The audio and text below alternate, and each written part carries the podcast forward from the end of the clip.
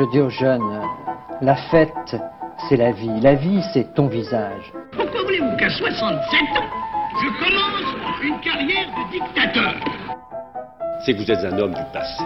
C'est ce qui m'a frappé. Vous êtes un homme qui est lié au passé par toutes vos fibres.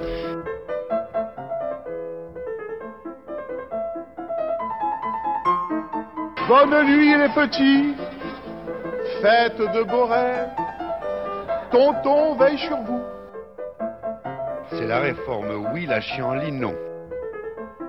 J'assume pleinement la responsabilité de cet échec et j'en tire les conclusions en me retirant de la vie politique après.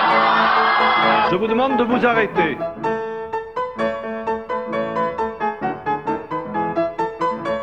J'ai décidé de dissoudre l'Assemblée nationale.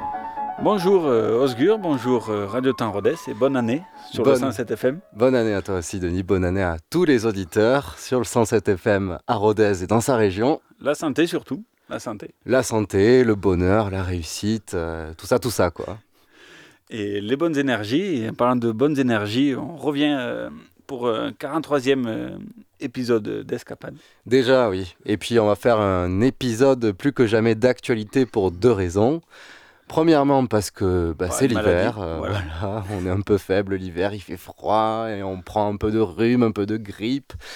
Et puis autrement, parce que, bon, malheureusement, euh, récemment, on découvre l'existence d'un nouveau virus, le coronavirus. Et donc, à cette occasion, On va euh, traiter de comment sont nés les vaccins, comment euh, l'histoire de la médecine moderne, Voilà. en étudiant le cas du- d'un des plus prestigieux médecins de l'ère moderne, scientifique, scientifique, euh, physiste, euh, chimiste, qui est autre que... Louis Pasteur. Voilà, tout simplement. Donc aujourd'hui, une heure sur Louis Pasteur, et Louis Pasteur a vécu le premier jour euh, du reste de sa vie, le 27 euh, décembre 1822, donc il y a presque 200 ans de ça, à Dole, au cœur du Jura. Sa famille est partie s'installer à Arbois, l'année de son huitième anniversaire, qui est aussi dans le Jura, pour le coup. Ouais. 39 600, le code postal. Euh, le- Bravo. En fait, Chapeau. on, on s'est renseigné, tu vois. Il y a des recherches là Et derrière. il y a des heures de travail. Le- et donc le père de Louis Pasteur, euh, Jean-Joseph Pasteur, grognard de l'armée napoléonienne, soldat euh, vaillant, qui a fait une pleine campagne, dont la guerre d'Espagne, et qui avait même été fait sergent-major de l'armée napoléonienne, Ah oui. et avait même reçu euh, la Légion d'honneur. Donc euh, Napoléon, euh, Louis Pasteur est né dans un bon cadre familial. Et le père de Louis Pasteur avait repris une tannerie familiale dans le Jura, donc il était tanneur. D'accord. Enfance paisible, Louis Pasteur fait ses classes dans les écoles arboisiennes avant de monter à Paris en 1838, préparer le célèbre concours de l'école normale. Il va alors sur sa 17e année. Propre. Si- ouais, oui, c'est quand même pas mal. hein. C'est- plus qu'honnête. Si jeune, on le flanque dans une pension du quartier latin, donc au sud euh, de Paris, au sud de la capitale, afin de lui assurer, assurer ses, ses meilleures dispositions. La rigueur des pensions parisiennes ne lui convient pas. Il ne le supporte pas. Il supporte pas cette vie en fait. hein. Oui, quand on était en pension, c'était quand même une vie assez euh, monastique, assez rude. Et c'est ainsi qu'il décide de rentrer au Jura, là où il terminera ses classes, au Collège royal de Besançon. En 1840, la France est en pleine monarchie de juillet. En 1840, de cette même année, il obtient son bachot de lettres, puis passe celui de mathématiques deux ans plus tard, à Dijon, en 1842.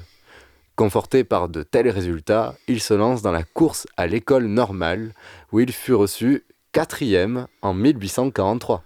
Ah ouais, c'est bien. Là aussi, il y a une certaine constance dans la réussite. hein. Ah ouais, c'est clair. Ah bah, il était très fort en dessin, euh, euh, apparemment. Il, il aurait eu des vocations d'artiste. Mais bon, il a, après, il a découvert l'amour de la science. Et on y arrive, on y arrive, puisqu'à l'école normale, il est l'élève et l'apprenti des plus grands de l'époque, tels que Jean-Baptiste euh, Dumas ou encore Antoine Jérôme Ballard, célèbre euh, qui, qui devint euh, pharmaciste, qui devint son. Donc, euh, Pasteur est devenu le préparateur personnel de Jean-Jérôme Ballard pendant ses études, D'accord. qui aujourd'hui a une, une station de métro, Ballard-Créteil. oui, c'est vrai, c'est vrai. À Paris, hein, toujours. Ah bah, toujours à Paris. Non pas à Arbois dans le Jura. Le métro est en projet, mais Problème de financement, apparemment. Et en 1845, donc, Pasteur est licencié en sciences, ce qui lui donne le privilège de devenir professeur de sciences à Tournon, en Ardèche. C'est quand même euh, un privilégié. Il a fait l'école normale pour finir en Ardèche. Et voilà, mais il faut un début à tout, Denis. Voilà, on peut pas viser haut comme ça dès le début, malgré le talent qu'on peut avoir. Exactement. Bon, l'Ardèche, c'est prestigieux. Voilà. Et euh, donc, euh, ceci, donc, il devient prof en Ardèche, en parallèle de, continuer, de faire un doctorat à l'école normale supérieure. Le cursus de l'école normale se termine brillamment quatre ans plus tard, en 1847. Louis Pasteur soutient deux thèses, c'est quand même déjà sympa. Ouais. Une en physique et une en chimie. Voilà, comme ça, on fait les deux. L'intitulé de sa thèse en physique est le suivant Recherche sur la capacité de saturation de l'acide arsénieux. Étude des arsénites de potasse, de soude et d'ammoniac. Voilà, bon, au moins c'est précis, c'est concis, c'est clair. Et sa thèse de chimie, cette fois-ci, porte sur la polarisation de la lumière par les cristaux, parce qu'il découvre que certains cristaux de structure identique ne dévient pas la lumière de la même façon. Donc certains dévient euh, à gauche, d'autres à droite la lumière. Et donc Louis Pasteur vient de mettre en évidence dans sa thèse le principe d'isométrie. D'isométrie, d'accord. Et qu'est-ce que ça importe en fait? C'est pas très grave qu'un dévie sur la gauche et l'autre sur la droite. C'est pas forcément si grave que l'un dévie sur la gauche sur la droite, mais ça permet de polariser des signaux en fonction de, du type de cristal qu'on veut utiliser. Si on veut que. Peut l'utiliser. La polarisation, elle existe par exemple sur les lunettes 3D, pas avec des cristaux, mais euh, il y a une lunette, euh, donc une, euh, une, lunette à gauche pardon, qui va avoir une polarisation horizontale par exemple. L'autre euh, lunette à droite va avoir une polarisation verticale. Et l'image qui est projetée, elle est projetée tellement rapidement qu'une fois sur deux, elle va donner l'information pour une lunette, puis pour l'autre. Et ça va tellement vite que l'œil va voir en fait deux informations différentes sur euh, chaque œil. Donc, comme si euh, c'était quelque chose en 3D. Et donc, on va reconstituer le relief. c'est une sacrée découverte pour le coup. Oui, bon, on n'y pensait pas du tout aux lunettes 3D à l'époque, mais... ça, ça... déjà qu'ils pensent à inventer le cinéma. Mais voilà, euh, la lumière, euh, la polarisation, ça peut amener à ça concrètement. Propre. Et donc, euh, Pasteur a deux doctorats en poche. il devient professeur de chimie dans un lycée de Dijon. Il repart à Dijon. Oh, il aime bien cette ville. Ouais, il a raison, il y a du bon vin. Et, de la bonne moutarde, quand même. Aussi, pour le coup. Apparemment. Et du bon cassis. Et de Dijon, il passe ensuite à Strasbourg l'année suivante, en 1849, où il va exercer jusqu'en 1853. Il passe donc le printemps des peuples de 1848, loin des agitations européennes, en Bourgogne, tranquillement. Entre-temps, en 1849, 1849 pardon, Louis Pasteur se marie avec euh, Marie Laurent, fille du recteur de l'Académie de Strasbourg, il vient d'être muté. Et voilà, il fait bien Je ne crois pas. il se positionne. Ensemble, ils vécurent heureux et eurent cinq enfants. Euh, dans l'ordre Jeanne, Jean-Baptiste, Cécile, Marie-Louise et Louis Pasteur Valérie Ardot, qui devint membre de l'Académie française et de l'Académie de médecine sans enfants, et donc un descendant de Pasteur. Ouais, il n'y en a plus des directs. En 1852, Pasteur prend le poste de la chaire de chimie à la faculté de Strasbourg. Un an plus tard, Pasteur est déjà fait à 31 ans chevalier de la Légion d'honneur. Cette même année, il reçoit le prix de la Société de pharmacie de Paris pour la synthèse de l'acide racémique. Il va vite, il va vite. Et on vous propose tout de suite un petit extrait de l'émission Quelle histoire sur une émission euh, de vulgarisation scientifique de notre euh, cher partenaire TV5 Monde. En 1854, Pasteur est nommé doyen, c'est-à-dire chef de l'Université de Lille, où il fait ses premières grandes découvertes. À commencer par celle qui portera son nom, la pasteurisation. Il s'agit d'un procédé destiné à conserver les aliments plus longtemps, notamment le lait, en le chauffant à une température et pendant une durée précise. Quand tu vas avec tes parents faire les courses et qu'ils achètent du fromage pasteurisé, c'est qu'il a été fait avec du lait qui a été chauffé selon le procédé de Pasteur. Il en dépose le brevet en 1865. En 1857, tout le monde veut travailler avec le grand savant. Il devient directeur des études scientifiques à l'école normale supérieure à Paris. Mais il n'a pas d'argent pour ses recherches et doit installer son laboratoire dans les greniers de l'école. Tu te rends compte? Tu te rends compte C'est vrai, là, je- j'entends de haut. Là. même à l'époque, il n'y avait, avait pas de tout pour la recherche. ça commençait déjà là-dedans. ouais. Et bon, pour l'anecdote, euh, Pasteur n'ayant pas bouclé ses travaux qui auraient justifié sa nomination à la chaire de chimie de Strasbourg, il se fait octroyer trois mois de congé rémunérés avec l'aide d'un certificat médical de complaisance. Le fait qu'il soit l'époux de la fille du recteur, est-ce que ça a un lien avec ça? Bonne question. Enfin, c'est un succès. Il est nommé donc, comme l'a rappelé l'extrait audio, premier doyen de la faculté de sciences de Lille, qui venait juste d'être créé. Par Napoléon III, parce qu'on est en trois, hum, Second Empire, euh, en plein cœur du Second Empire. Napoléon III, que tu es qui est une personne que tu apprécies énormément, il me semble. Tout à fait. Tout à fait. Je le porte dans mon cœur. euh, tous- tous les matins, je fais un bisou sur le portrait de Napoléon III. L'une des caractéristiques de Louis Pasteur est qu'il a toujours eu une idée euh, positiviste de la science. Bon, c'est d'époque, vous me direz, mais quand même. Qu'elle devait se mettre au service du développement de l'humanité et de l'homme.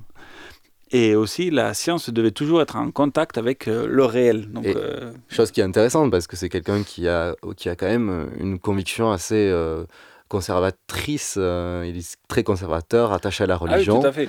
mais pour lui, la religion ne doit pas être un frein pour la découverte de la science. Exactement. Et très, pour ça qu'il était très proche aussi du, du pouvoir euh, de Napoléon III.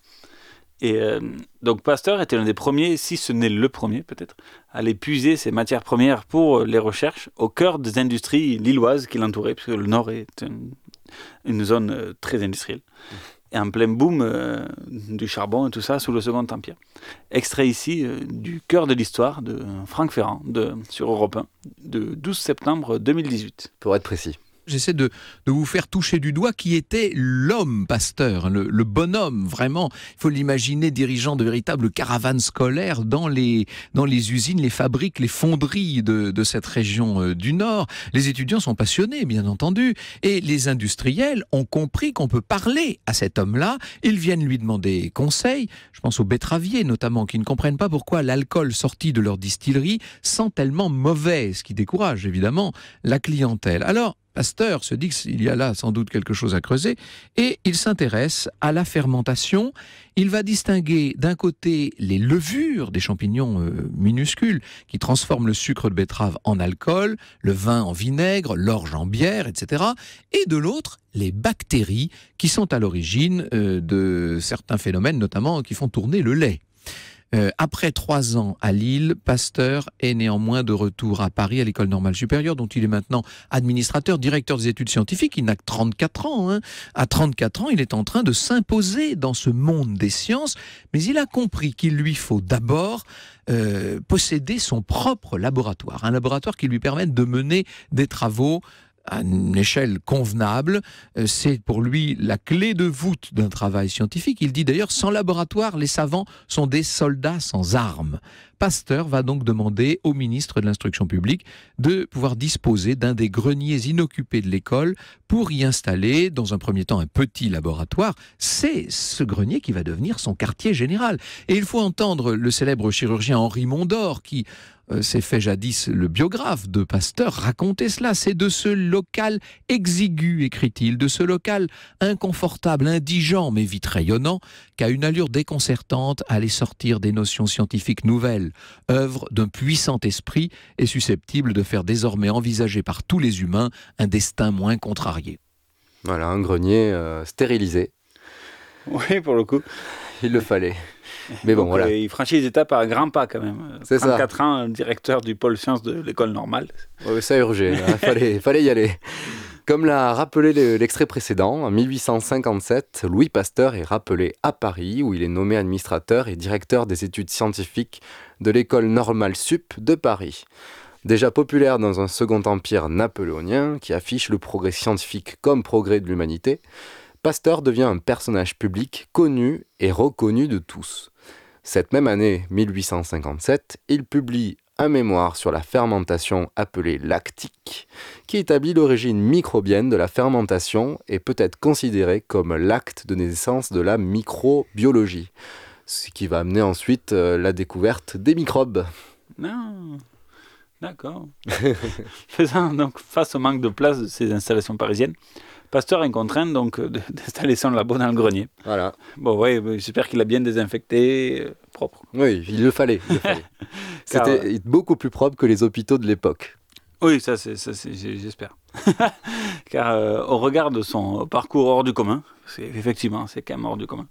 Il a commencé euh, avec un bac de lettres quand même, euh, Pasteur, donc euh, et très fort en dessin, donc il n'était pas destiné à 15 ans plus tard être chef de normal sup, Oui, c'est la partie science. Et Pasteur fait des envieux et des jaloux au sein de la communauté scientifique, particulièrement la médecine, puisqu'il sait, comme il touche à tout et qu'il découvre des choses, il remue un peu des, des acquis. Et forcément, euh, ça fait des jaloux et ça fait. euh, Et, des- et donc, euh, il est un peu décrié. Le gratin des médecins qui le dénigre et lui reproche une légitimité donc qu'il n'aurait pas puisqu'il n'a qu'un bac de lettres. On va s'écouter maintenant Philippe Catherine avec Angèle et Chili Gonzalez. Une chanson qui s'appelle Duo. à Le sculpteur enlève tout ce qui n'est pas la statue. C'est ça, mon pattern. On a le même tempo mais pas le même pattern. On a le même tempo mais pas le même pattern. On a le même tempo mais pas le même pattern. On a le même tempo mais pas le même pattern.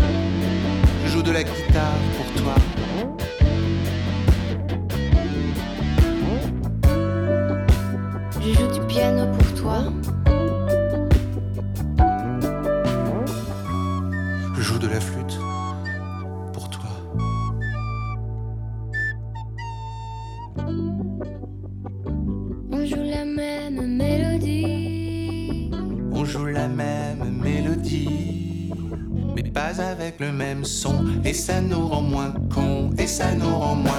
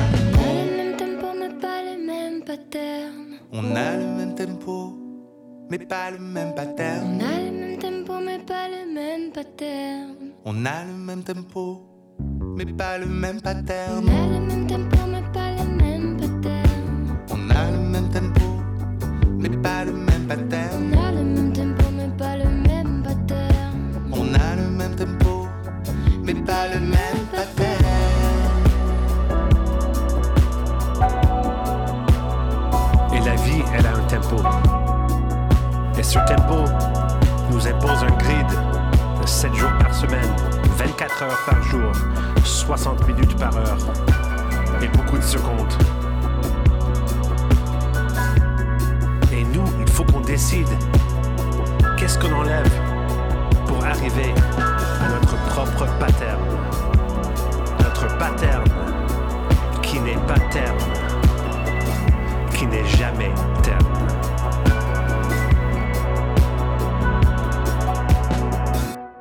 Et voilà, c'était donc Philippe Catherine avec Angèle. Euh, et ils ont clairement pas le même pattern comme euh, Louis Et, Pasteur. C'est avec... quoi le pattern? Alors le pattern, Parce que, euh, ce n'est pas euh, J'ai découvert le mot en écoutant cette belle chanson. effectivement. Alors pattern, c'est ne pas l'écrire à la française. C'est un mot anglais P A 2 T E R N. Peut-être un mot que les Anglais ont piqué aux Français à l'époque. Peut-être. Et qui, s'est ensuite, qui est ensuite revenu à la langue française. Je ne sais pas, peut-être. Donc pattern veut dire, euh, alors par exemple dans le monde de la musique, Non, c'est pas pareil. non, c'est pas pareil. Euh, D'ailleurs, il explique dans la musique, euh, pattern, c'est par exemple avoir le même tempo, de, le même battement, euh, voilà, par exemple pour une batterie ou, ou lorsque quelqu'un chante. Mais si on le chante dans une tonalité différente, ou par exemple on fait le même do ou le même ré, le même si, mais avec des octaves différents, ben là on a un pattern différent. Et donc, le lien avec l'émission, il est très simple et pas du tout à l'arrache. Il est évident. Il est forcément évident. Là, on se trouve en présence d'un pasteur qui a l'amour pour les sciences, l'amour pour, euh, on voit une petite envie de de- d'aider la médecine, mais même si euh, il a un amour en commun avec euh, le monde de la médecine, il y a clairement pas le même pattern entre les deux, puisqu'ils n'ont pas du tout la même vision de la médecine. Et on parce va qu'il est assez décrié euh, pour le coup à l'époque. C'est ça. Lui, lui Pasteur. Et donc euh, pas le même pattern, mais le, le même- euh, tempo. Envie, voilà. La même envie de faire progresser la, même, la science euh, et la Pasteur médecine. donne plus le tempo puisqu'il découvre plein de. C'est ça. Il fait quand même avancer beaucoup plus la médecine que, que d'autres euh, collègues de, siens de son époque. Oui. Et donc, euh, lui, Pasteur, souhaite euh, appliquer ses connaissances dans la science qui traite des phénomènes de la vie, donc la biologie, d'où le rapprochement avec la médecine. Si les cristaux l'avaient conduit aux fermentations, c'est évident, ces, euh, ces derniers vont l'amener euh, là où seuls les philosophes trouvaient des réponses aux problèmes métaphysiques euh, de la vie. Et grâce à ces microscopes, Pasteur voyait les levures se comporter comme des êtres vivants. Elles évoluent, s'agitent, puis meurent. Mais d'où viennent ces levures? Comment et d'où naissent-elles? Pour beaucoup dans la communauté scientifique de l'époque, les êtres vivants, aussi petits soient-elles, naissent de manière spontanée dans une matière en décomposition. Ce sont des partisans de ce que l'on appelle la génération spontanée. Et petite précision, euh, cette spontanéité de la génération n'a lieu que dans un être, que dans un corps, dans un lieu fermé. Donc il n'y a pas d'action extérieure pour eux. Voilà, c'est-à-dire que si, si euh, Denis, tu développes une maladie, Mm. c'est parce que ça vient de toi et pas de De- quelque chose extérieur. Oui, c'est pas euh, le concept de contamination. euh, Voilà, et eux, ils sont pas du tout là-dedans. eux. Pour eux, ils sont à des années-lumière de la contamination et de ce que Pasteur va découvrir, justement. Et il trouve ça assez louche. Donc, il part pour faire de longues recherches, de très très longues recherches. Ces euh, premières euh, et de longues querelles, il va s'affronter. Oui. Ces euh, premières expériences débutent vers la fin de 1859. Très vite au courant de ces recherches, la communauté scientifique, comme on l'appelle, va réagir de manière très virulente, très sévère. Une bataille scientifique a lieu entre pro et anti-génération euh, spontanée. La- pour gagner la guerre des recherches et la guerre des générations spontanées, Pasteur met en place un procédé scientifique euh, irréfutable. Il pour faut. le coup. Il faut. Et il faut euh, faire euh, un coup fatal. quoi. Au moins, euh, pof, KO. Il souhaite prouver que des germes et des spores sont présentes dans l'atmosphère d'une quantité inégale selon la quantité de l'air ambiant. en fait. Voilà. Que selon les endroits où on se trouve, la composition de l'air diffère. Et donc, euh, cette composition de l'air varie, euh, variant, elle va engendrer des réactions plus ou moins importantes sur d'autres corps. Voilà, donc pour cela, Pasteur emploie des ballons à colle de cygne. Alors c'est un ballon classique de chimiste qui a une forme particulière puisque euh, a une longue et mince partie qui ressemble littéralement à un col de cygne. Donc quelque chose en S un peu très très fin et qui fait le lien entre le ballon et le milieu extérieur. Dedans, il y a, il y a introduit une infusion putrescible de l'eau de foin ou de l'eau de bière. Voilà, de la bière qu'il avait certainement découverte, une bonne bière euh, du côté de l'île. Voilà. Bonne bière du Nord. Voilà. Bière, belle blonde. Il porte le liquide choisi euh, à ébullition afin de détruire les germes qu'elle pouvait contenir. Donc comme ça, on est sûr qu'à l'intérieur, le, liquide est stérile. Puis le ballon était laissé ouvert à l'air libre euh, via en fait euh, le col de cygne. hein. D'accord, par le, le petit bout. C'est ça. Il constate que le liquide reste sain dans le ballon, sans germe, malgré la présence de l'air. Donc on se dit, ah, l'air n'a pas forcément d'action sur euh, le liquide. C'est alors qu'il penche le ballon afin que le liquide entre dans le col du ballon. Voilà. Donc il fait pousser le ballon, euh, le, le liquide vers le col du ballon, euh, qui lui, en contact bien sûr direct avec l'air extérieur. Et il constate d'un coup que euh, le liquide se met cette fois à développer euh, des, troubles, à développer des germes. En étudiant de plus près le col de cygne de son ballon, il constate la présence de fines gerbes qui sont tombées par gravité dans l'air ambiant dans ce mince conduit. Donc c'est pour ça qu'il n'y avait pas de- de développement de germes dans le liquide, parce que Ah bah. la gravité ne faisait pas descendre euh, les, les- les poussières directement dans le liquide. D'accord, oui, oui, c'était pas assez. euh, En fait, le... tombait pas assez. voilà, c'est ça. Et donc, Du, du fait de la forme du ba- ballon col de cygne. Voilà, le, le col de cygne en S faisait que euh, rien ne pouvait descendre directement dans le liquide.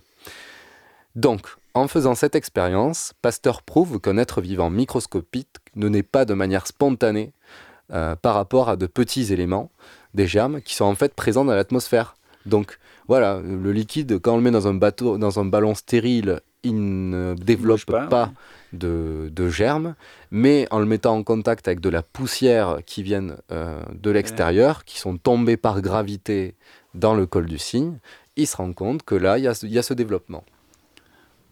Et ça, c'est irréfutable pour le coup. Voilà. Et en, puisqu'en en réalisant euh, cette expérience à différents endroits, dont notamment en montagne, par exemple sur les glaciers de la Mada- Maladetta, à 3000 mètres d'altitude, il constate alors euh, que plus l'air est pur, moins il y a de germes, et moins le liquide est plus susceptible se met à développer des germes, et donc inversement. C'est ça. Euh, euh, inversement, en faisant l'expérience dans des lieux chargés de poussière, les liquides se mettent à fermenter beaucoup plus rapidement. Donc là, il C'est sûr met- qu'en haut de la montagne, par rapport à Paris euh, ou à Lille, euh, c'était pas, il n'y a pas la même Ouais. constitution de l'air, évident. C'est ça. Donc il met en avant un principe euh, important. Oui, euh, donc il prouve une fois que donc, ce n'est pas l'air en lui-même qui est un facteur de développement des êtres microscopiques, mais c'est la quantité de germes présents dans cet air qui peut être variable selon les lieux. Voilà, si on, met, euh, si on rentre dans un, environnement stérile, tel qu'on peut connaître dans certains blocs opératoires, euh, Oui. quand même.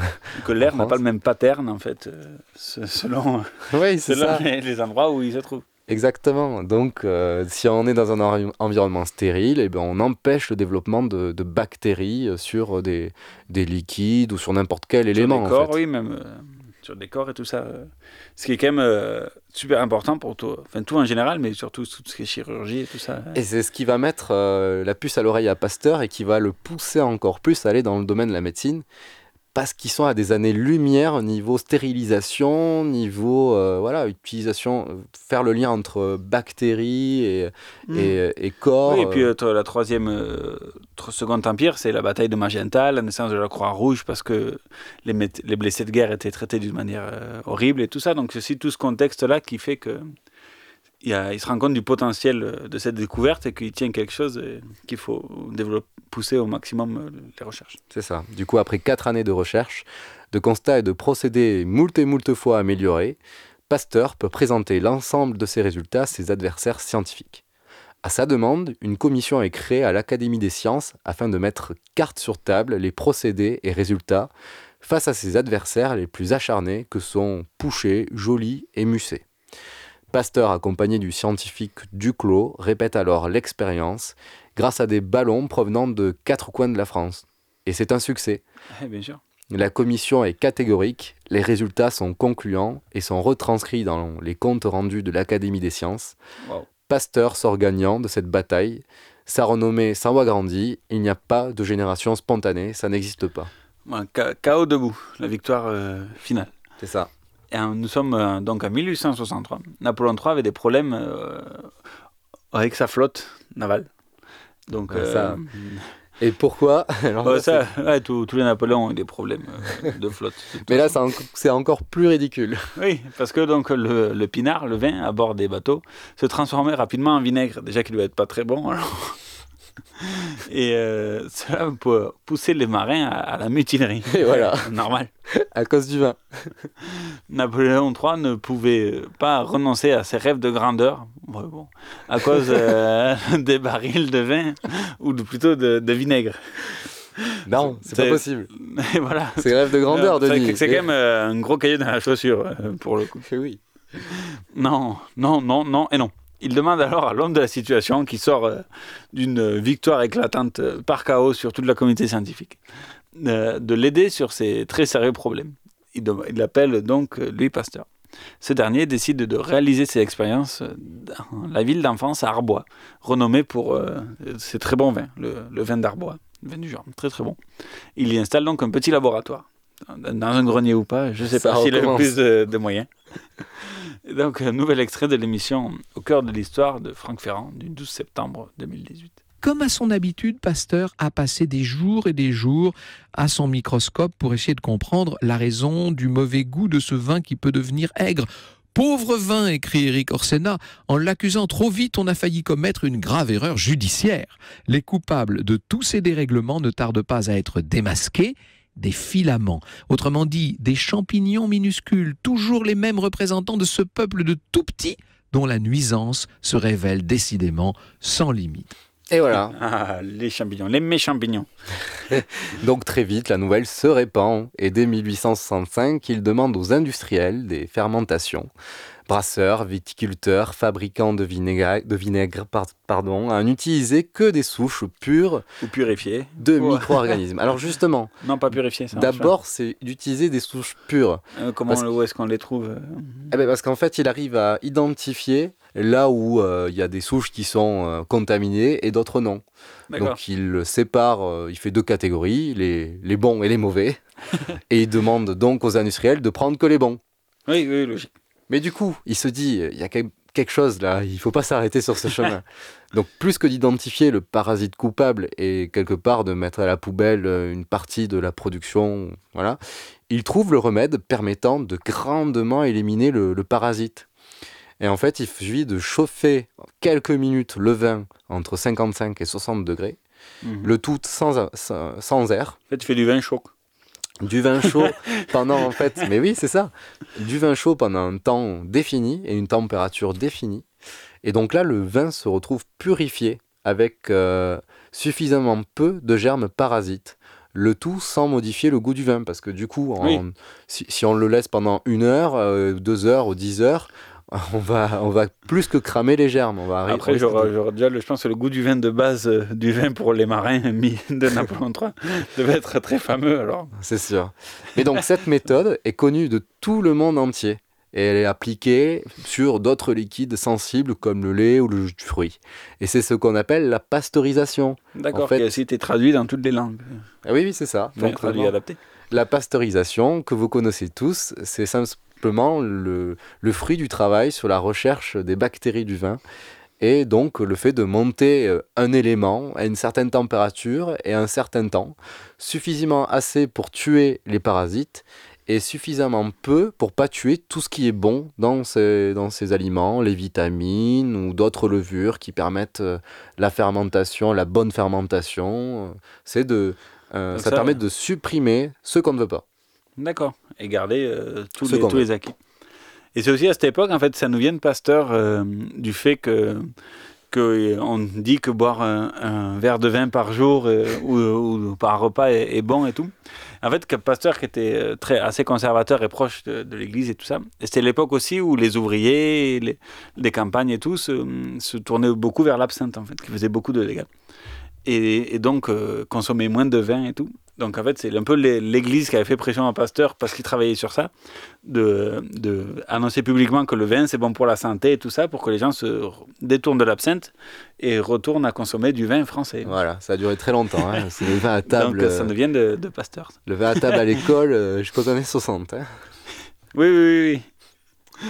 Mais c'est c'est Pasteur qui l'avait dit, donc euh, c'est bon. C'était la bonne source. C'est ça.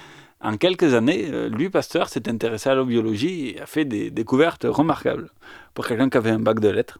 Oui. quoi, il ne faut pas, euh, faut pas dé- détourner les, les jeunes de leur vocation. Ça te surprend, Denis, j'ai l'impression. Ah non, tant mieux, tant mieux. tant mieux.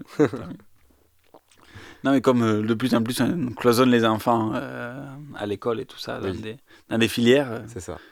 il y a tellement d'exemples, dont lui, Pasteur, qui, que, des, des gens brillants qui, qui, n'étaient pas faire- partis pour ça. Et qui arrive à faire des passerelles entre différentes disciplines. Et en faisant ces passerelles, on arrive à comprendre d'autres choses qu'on ne pourrait pas comprendre si on avait un regard très étroit sur des problèmes. Exactement.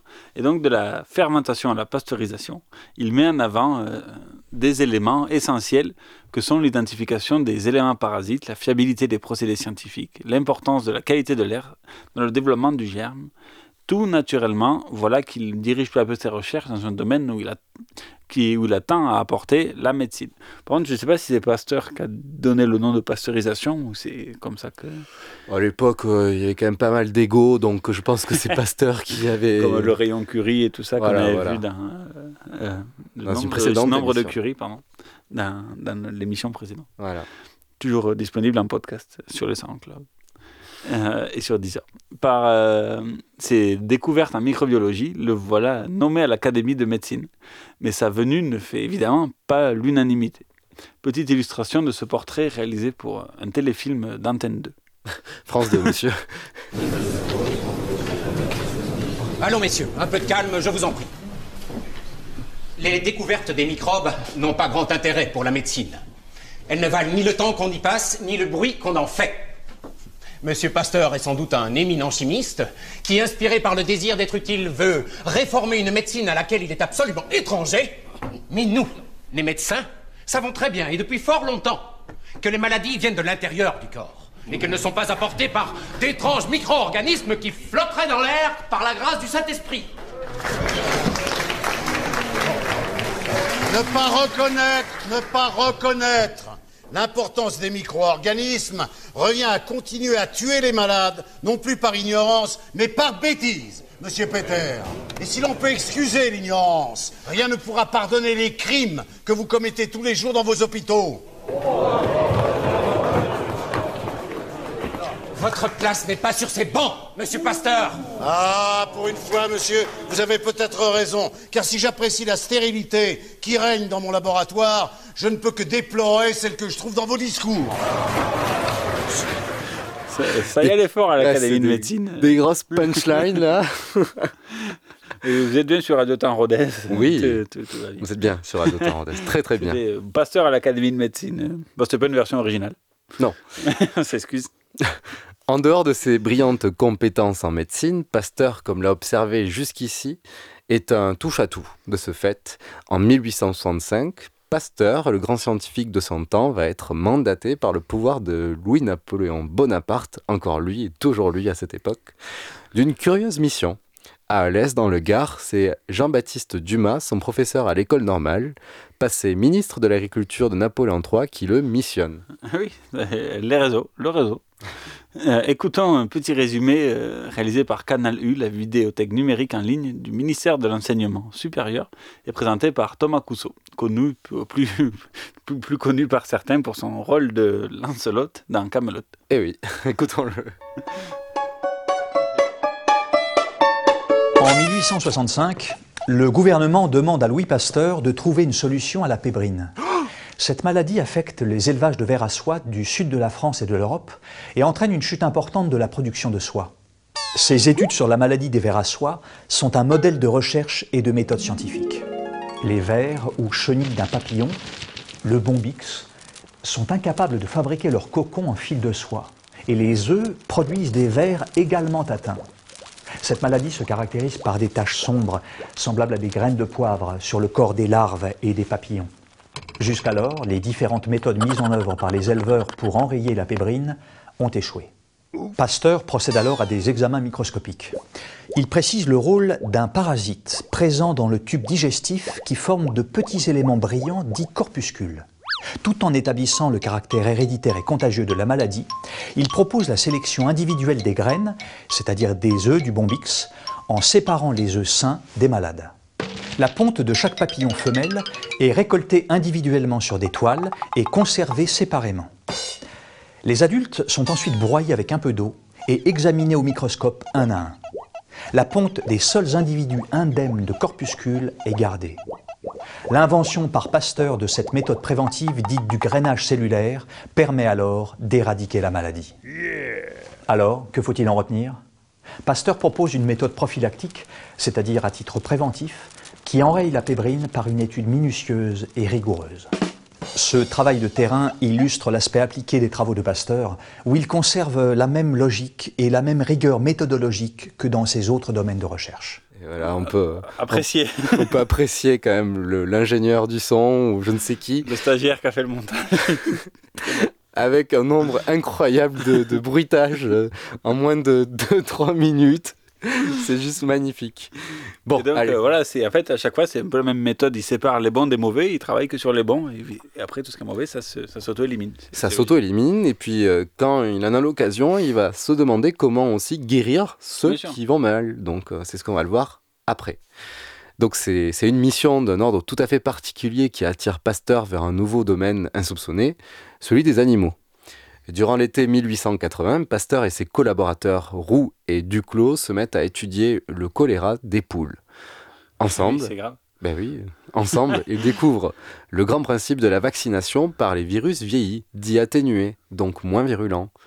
En les, in- en les inoculant sur les gallinacées, les cultures vieillies du microbe du choléra ne déclenchent pas la maladie. De plus, les poules résistent ensuite à des injections de souches virulentes. Le groupe expose pour la première fois le principe des virus vaccins. Un peu plus tard, ils sont appelés à la rescousse d'un troupeau de moutons en Melun qui développe euh, la maladie du charbon, appelée aujourd'hui anthrax, du grec anthraxis, charbon. Tout simplement. Voilà. Les bovins sont fiévreux, le sang se noircit, ne coagule plus et meurt de septicémie. C'est terrible. Les méthodes de Pasteur étant nouvelles, elles sont évidemment décriées comme d'habitude. Alors, en 1881, il organise une vaccination de moutons en public à Pouilly-le-Fort. Il travaillait sur un cheptel de 60 moutons témoins. D'autres expériences publiques menées à Chartres et à Melun finissent par donner raison, comme d'habitude, à Pasteur devant le- et tout le monde finit par faire vacciner son bétail. Et, et, Pasteur sort euh, une nouvelle fois vainqueur d'une nouvelle bataille avec la communauté scientifique. Donc, donc il a guéri, il a fait le, le vaccin du charbon, de la maladie du charbon et du choléra des poules. Et en 1883, il travaille aussi sur la maladie du rouget du porc avec les mêmes résultats pour, et finit donc par en développer le vaccin et d'endiguer la maladie. À l'aise. En 1884 commence l'aventure d'une vie, celle de l'invention, la création du vaccin antirabique. Sa découverte principale, bien que, comme on l'a vu, Pasteur a quand même fait progresser euh, bon nombre de domaines scientifiques avant.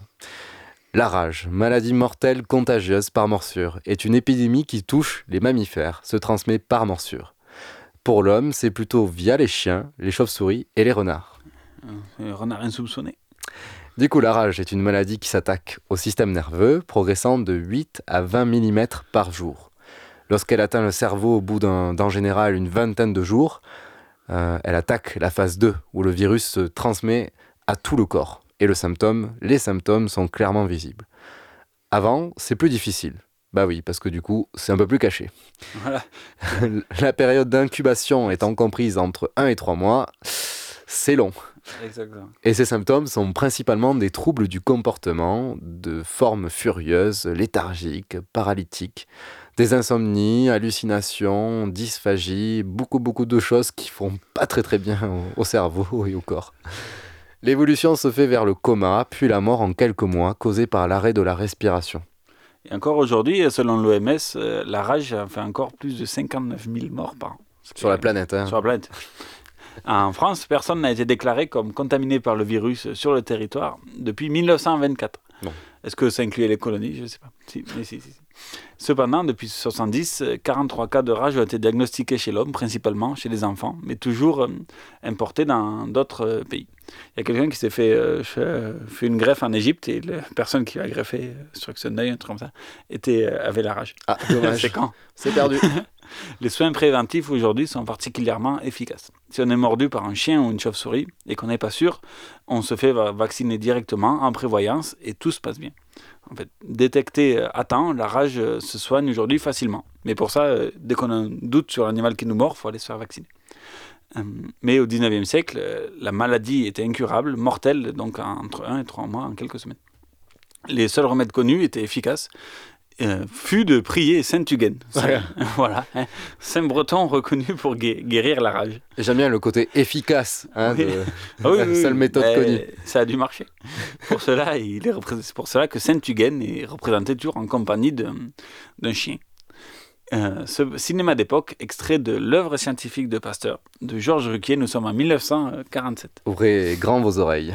Son esprit de recherche que durant toute sa vie, Pasteur avait appliqué à des domaines si variés, lui valut à 62 ans sa plus étonnante réussite, la guérison de la rage, maladie commune et mortelle à l'époque. Elle se transmet par la salive. C'était donc à la gueule même de chiens enragés que Pasteur prélevait la dangereuse écume. Là, aucun microbe visible. On suivait la rage uniquement par ses effets physiologiques. Les chiens vivants remplaçaient les ballons de culture employés pour les maladies à microbes visibles. Le virus de la rage se fixant sur la moelle épinière, Pasteur trouva la véritable méthode d'atténuation de la virulence, atténuation indispensable pour créer un vaccin, en laissant vieillir dans l'air sec à 23 degrés une moelle épinière de chien enragé.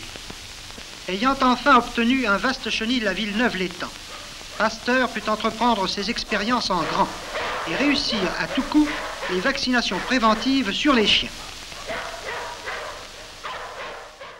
Mais Pasteur allait faire pour la première fois, et chez l'homme, une vaccination contre une maladie déjà déclarée.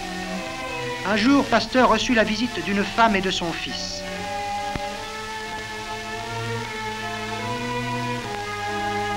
L'enfant, le jeune Meister, avait été mordu par un chien enragé. C'était la mort presque certaine. Cédant aux supplications de la mère, Pasteur se décida enfin, après bien des hésitations, et encouragé par ses amis médecins, à tenter sur l'enfant la vaccination qu'il faisait subir aux chiens.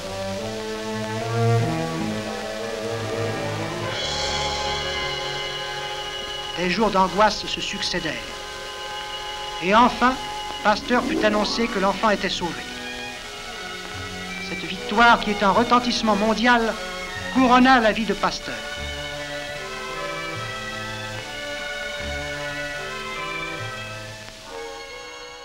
Et voilà. Donc, c'est la première vaccination Sur sur, l'homme qui a lieu sur euh, le petit Joseph euh, Meister le 6 juillet 1885. Quelques jours après, lors de l'officialisation de sa guérison, ce fut un succès retentissant. Pasteur, déjà connu de tous, finit d'acquérir une notoriété mondiale. C'est un succès pour lui et pour la Troisième République, forcément. Oui, oui, il est un peu le scientifique de tous les régimes euh, par lesquels il est passé. Dans l'année qui suivit, 1726 personnes firent le chemin jusqu'à Pasteur pour se faire vacciner. Seuls 10 n'ont pas survécu, plus euh, 19, tr- 19 autres Russes soignés par Pasteur qui développèrent la maladie et sur lequel, pour le- leur épargner leur souffrance atroce, ont pratiqué l'euthanasie avec le consentement de Pasteur. Donc ils sont pas morts de, de- de la rage. de la rage, mais C'est pour ça qu'ils ne sont pas comptés, en fait. Toutefois, on est quand même aux alentours d'un taux de 0,5% de mortalité. C'est quand même remarquable. Quand on était à 100%, c'est sûr que ça, ça, ça fait une belle euh, chute, les statistiques. Ça. Dès 1886, Pasteur soumet à l'Académie des sciences cette phrase pas du tout passée à la postérité. De point, la pro- prophylaxie de la rage après morsure est fondée. Il y a lieu de créer un établissement vaccinal contre la rage. L'idée de l'Institut Pasteur venait de naître. Un peu de noir désir, la rage.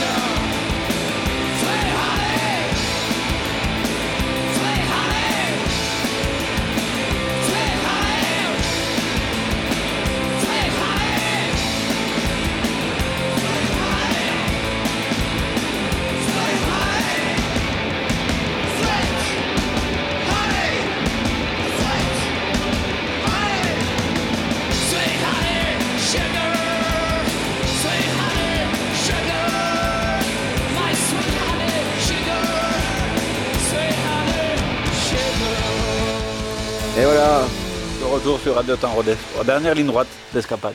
Dernière ligne droite d'escapade sur RTR avec Louis Pasteur, donc euh, dernière partie.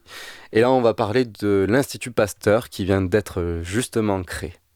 Au lendemain de la guerre de 1870, Pasteur exprimait le souhait d'avoir ses élèves dans un établissement dont il serait le maître, bien sûr, et où l'on pourrait travailler pour la science, pour la guérison de maladies, selon des procédés robustes, d'un niveau d'exigence et de propreté incomparable. Il en a marre des greniers. Il en a marre des greniers et des hôpitaux tout pourris. Et donc, grâce au mouvement d'enthousiasme mondial qu'il avait suscité par la découverte du vaccin contre la rage, une souscription internationale est ouverte sur l'initiative de l'Académie des sciences. L'objectif est clair, fonder un établissement de vaccination et d'études scientifiques qui s'appelle l'Institut Pasteur. Le premier donateur est donc l'Académie de médecine, voté à l'unanimité une somme de 10 000 francs est versée. Le scientifique est touché, ému. Lui qui a eu tant de mal à convaincre ses confrères méfiants d'hier, il est aujourd'hui acclamé, adulé et incontesté.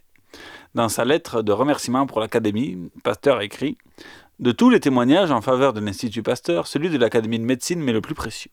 Si l'occasion vous en est offerte, je vous serai obligé d'être auprès de son conseil d'administration et de tous les membres interprètes de mes sentiments de vive gratitude.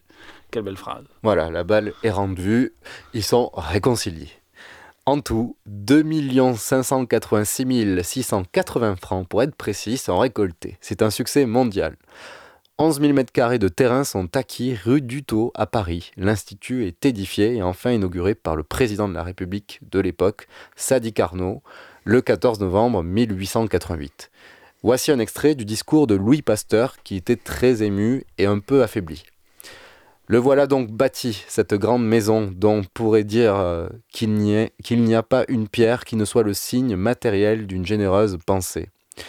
Toutes les vertus se sont cotisées pour élever cette demeure du travail. Hélas, j'ai la poignante mélancolie d'y entrer comme un homme vaincu du temps, qui n'a plus autour de lui aucun de ses maîtres, ni même aucun de ses compagnons de lutte, ni Dumas, ni Boulet, ni Paul Berthe, ni Vulpin qui, après avoir été avec nous, mon Grancher, le conseiller de la première heure, a été le défenseur le plus convaincu et le plus énergique de la méthode.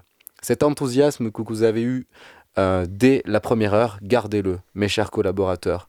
Mais donnez-lui pour compagnon inséparable un sévère contrôle. N'avancez rien qui ne puisse être prouvé d'une façon simple et décisive. Ayez le culte de l'esprit critique. Oh, c'est beau. C'est vrai qu'il a 66 ans, donc, euh, donc ça, ça, ça commence. Ouais, ça C'est Pour commence. l'époque.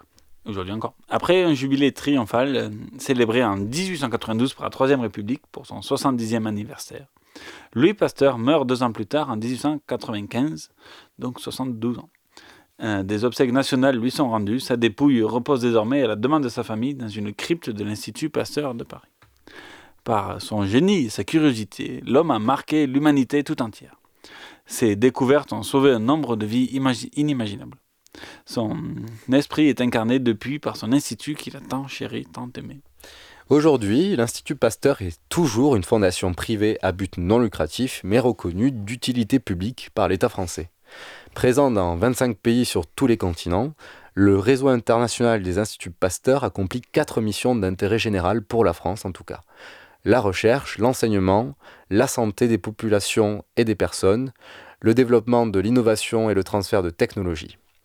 Depuis sa création, l'Institut a été plusieurs fois reconnu pour ses grandes découvertes sur des virus et des vaccins contre, euh, par exemple, le tétanos, la, tuber- la tuberculose ou la fièvre jaune. Et bientôt, la coronavirus. Et on verra. En tout cas, l'Institut a également été la première au monde à isoler le VIH, le malheureux virus du sida, en 1900, pardon, 1983. Plus récemment, l'Institut a été l'un des acteurs majeurs pour la lutte euh, du virus Ebola, en améliorant grandement les protocoles de dépistage et en participant à la recherche d'un vaccin. Aujourd'hui, l'Institut est confronté à un nouvel enjeu, donc euh, le coronavirus. Épidémie de pneumonie connue qui vient d'émerger depuis le mois de décembre 2019 dans la ville de Wuhan, en Chine. Des centaines euh, de cas ont été confirmés dans le monde, dont une dizaine euh, de morts. Maintenant, on a 40 et quelques. Euh, principalement en Chine, mais également trois cas avérés en France depuis, depuis janvier. Voilà, en tout cas, l'heure où on vous parle, trois cas, mais peut-être que là, vous écouterez l'émission. Il y en aura plus. Voilà, malheureusement, certainement. Dans le cadre de, ma, de sa mission de surveillance des virus grippaux et respiratoires sur le territoire français, l'Institut Pasteur est mobilisé pour répondre à ce nouvel enjeu sanitaire planétaire. Écoutons Team Up, l'aventure, puisque tout ça est une aventure pour l'Institut Pasteur. Dans le sommeil profond et l'ennui des dimanches, la merveille des fonds qu'on ne voit pas sous la manche, dans le ciel étoilé, oracle prophétie, dans l'ombre dessinée, des décales comme Annie, dans mes rêves rouges et mes insomnies, dans les photos qui bougent, mes petites manies, le canson des lettres d'amour et leur papier jauni, dans le sens des retours quand un avion atterrit, je te cherche.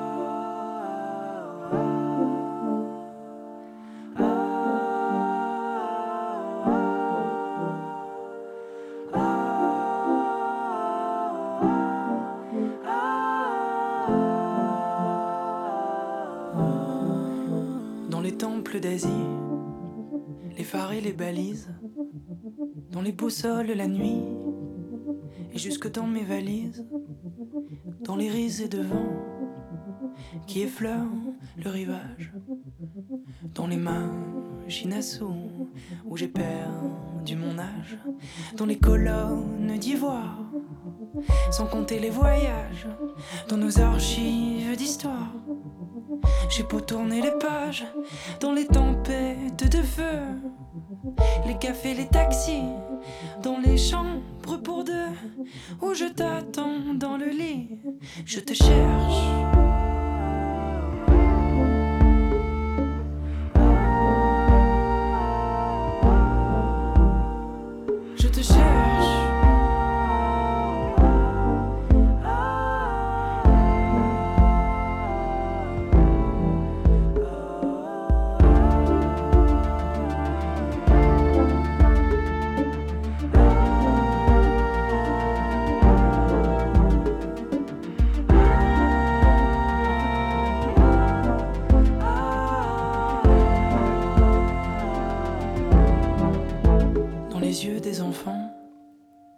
Et leur façon de rire, dans le bel astre blanc qui le soir, sans rien dire, se couche à l'horizon pour demain mieux se lever, dans les traces de pas sur le sable mouillé, dans les lèvres humides sur lesquelles je pose ma bouche endolorie pour y chercher la dose de ton absence noire et de mes nuits de peur hantées de la mémoire de ton ciel intérieur.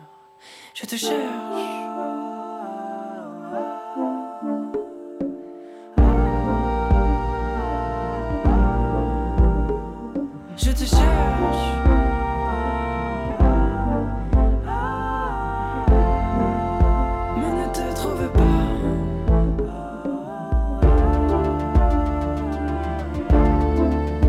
Voilà, c'était Team Up, l'aventure. L'aventure peut continuer grâce à vous sur le site de la Fondation Pasteur, euh, pasteur.fr pour les dons.